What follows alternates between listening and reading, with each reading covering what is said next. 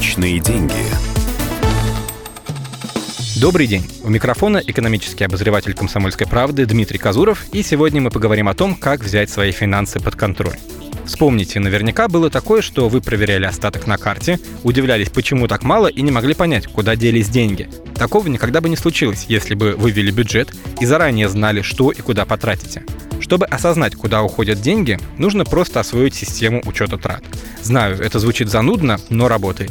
Мелких трат не бывает. Вы быстро убедитесь в этом, если начнете записывать свои ежедневные расходы. Сейчас у любого крупного банка есть приложение для смартфона, которое в том числе автоматически считает приход и расход. Некоторые даже сортируют траты на категории, вроде плата за жилищно-коммунальные услуги, здоровье, продукты и так далее. Но если у вас несколько карт разных банков или вы часто используете наличные, этот способ не подойдет. США, где с финансовой грамотностью, прямо скажем, получше, чем у нас, популярна так называемая таблица бюджета бедняка. Она покажет, сколько можно потратить сегодня, исходя из доходов и предыдущих расходов. Давайте разберемся, как ей пользоваться. Сначала занесите в таблицу, тут придется открыть на компьютере программу Excel, свои доходы и необходимые траты. Аренду, платежи по кредитам, оплата мобильной связи. От разницы между общей суммой и этими тратами рекомендуем отнять часть, процентов 10-15. Это будут ваши сбережения.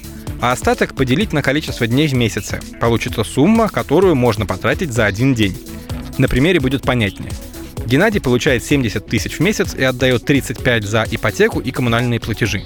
Получается, что он может позволить себе шиковать на 1167 рублей в день. И это если не откладывает впрок.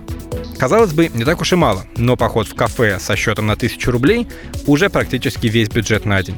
А ведь этих денег должно хватить и на бензин, и на продукты домой, и на ребенка. Вносите в таблицу все траты за день. Если не потратили сумму до конца, она переносится на следующий день. Если вышел перерасход, завтра придется затянуть пояса потуже. Если относиться к делу серьезно, сразу станет понятно, без какой чашки кофе или бутылки пива вполне можно обойтись. Такой подход хорош тем, что он наглядно показывает, куда уходят деньги и помогает осознать, что вы в принципе можете себе позволить. Научившись экономить на малом, мы начинаем зарабатывать деньги для большего – если заложить в такую систему процент для сбережений, можно сравнительно безболезненно накопить на отпуск или новый телевизор. Личные деньги.